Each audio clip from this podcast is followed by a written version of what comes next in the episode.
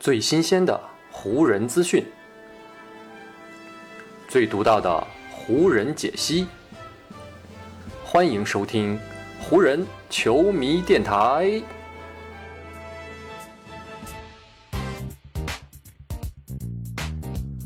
北京时间四月五日，欢迎各位收听全新一期的湖人总湖人球迷电台。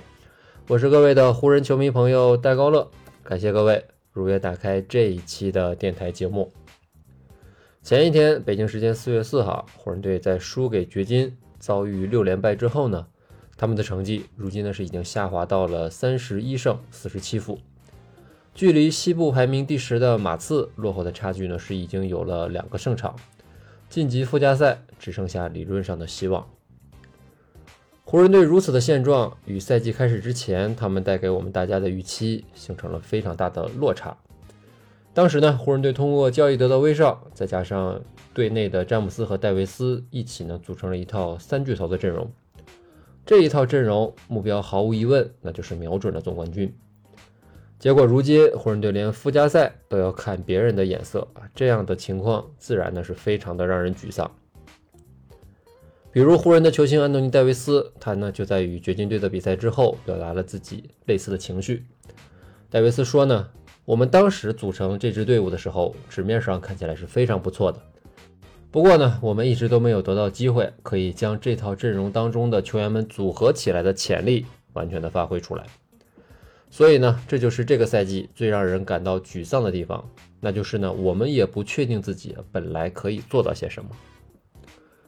咱们呢就顺着戴维斯的观点啊，来回看一下湖人的这个赛季，来看一看湖人如果健康，他们到底能够做到些什么。的确，就像戴维斯所说啊，湖人队本赛季是被伤病以及呢其他很多原因非常严重的拖累了。戴维斯呢是湖人队核心阵容当中缺席场次最多的球员了，算上最近他出战的与掘金队的这场比赛呢，戴维斯本赛季也仅仅呢是打了三十九场比赛。与他缺席的场次刚好是一样的。另外，湖人的另一位核心球员詹姆斯也是因为各种各样的原因前后缺席了二十二场比赛。在詹姆斯缺席的这二十二场当中，湖人队的成绩呢是只有六胜十六负。更不用说肯德里克·纳恩这位湖人队在去年夏天用中产合同签下的球员，自从呢在季前赛受伤之后啊，眼看呢就要错过本赛季所有的比赛了。除了上面这些缺席场次比较多的球员之外，湖人队的阵容当中呢，也时不时就会有其他的球员遭遇到伤病。正是因为这方面的原因，湖人队的主教练沃格尔啊，经常会调整球队的阵容。本赛季到目前为止，湖人队尝试过的首发阵容搭配已经接近四十种方案了。在这样的变化当中，湖人队还想要保持成绩的稳定，无疑呢难度是非常大的。因为组建了三巨头的阵容啊，湖人绝大部分的薪金空间也是被彻底的锁死了，所以呢，球队绝大部分的角色球员都是用底薪签下的。这样的一个组队思路，从目前来看呢，无疑是非常失败的。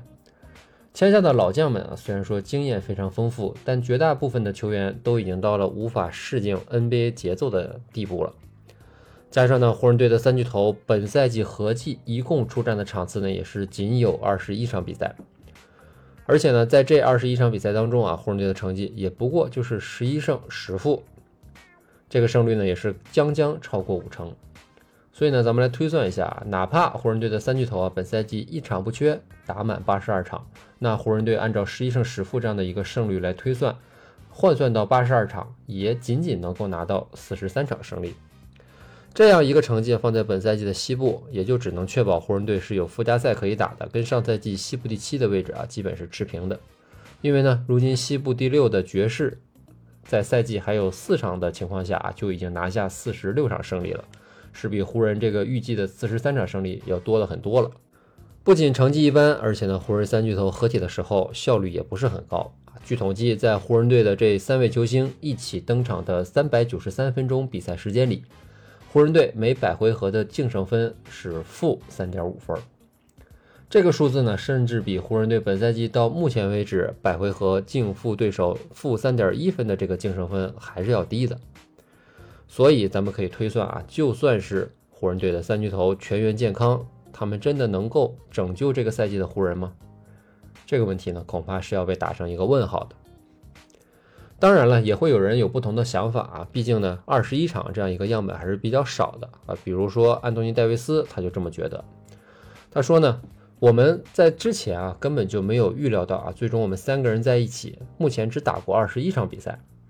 但是呢，这就是今年的情况，在很多的场次里，我们面临的就是我或者是詹姆斯二选一这样一个选择的问题。其实呢，当我们三个人一起登场的时候呢，我个人觉得我们打的还是不错的。可是呢，在那种时刻到来的时候呢，其他球员又会缺席，所以呢，我们本赛季的情况真的是非常的艰难，我们无法展现出自己的全部潜能，也无法看看我们三个人在一起到底能够做到些什么。现实呢，可能确实如浓眉所说的那样，湖人三巨头本赛季合作出战二十一场，取得十一胜十负的成绩，已经是他们在阵容搭配方面所能够给出的最佳答案了。另外几种。巨头的搭配方式啊，取得的效果都不如三巨头一起合作来的强。比如呢，詹姆斯和威少两位巨头一起登场的时候呢，湖人队的成绩是十四胜二十负；戴维斯和威少两个人一起登场，湖人队的成绩呢是六胜十一负；詹姆斯和戴维斯一起登场，湖人队的成绩呢是零胜一负；还有呢，威少独自带队啊，湖人队呢是零胜五负。每一种阵容搭配的效果都没有取得过百分之五十以上胜率的这样一个结果，造成这种现象的一个重要原因，自然呢就是湖人队在交易威少的时候送走了太多有实力的角色球员了，比如说波普，比如说库兹马，加上呢续约的塔克没有起到预想当中的效果，湖人队呢又因此失去了卡鲁索，湖人队签下了大批上了年纪的老将们啊，要么太高太慢，要么呢身高太矮而欠缺防守能力。所以呢，湖人队本赛季所有的重担，自然呢就全部压在了三位明星球员的身上。一旦这三位当中有任何一个人缺席，那湖人队的阵容就会出现非常严重的失衡现象。湖人呢曾经尝试过在交易截止日前想要送走威少啊，来试图挽救这个赛季。但是呢，威少前半个赛季与球队糟糕的融合，以及呢他个人的场上表现，也让威少的交易价值是大打折扣。所以呢，咱们现在回头来看，湖人队在本赛季开始前交易威少，可以说是一个双输的举动了。湖人队当初在引进威少的时候呢，是希望他能够用自己的巨星能力分担詹姆斯以及浓眉肩头的压力，但结果却是啊，威少的到来反而成为了另外两位球星的累赘。虽然说威少的出战场次够多，但是呢，他的表现无法切实的转化为场上的胜利。在威少与詹姆斯或者是浓眉任何一位搭档一起登场的时候呢，湖人队的成绩也是只有二十胜三十六负的。这个数字啊，本身就已经说明湖人队的引援并不是非常成功的。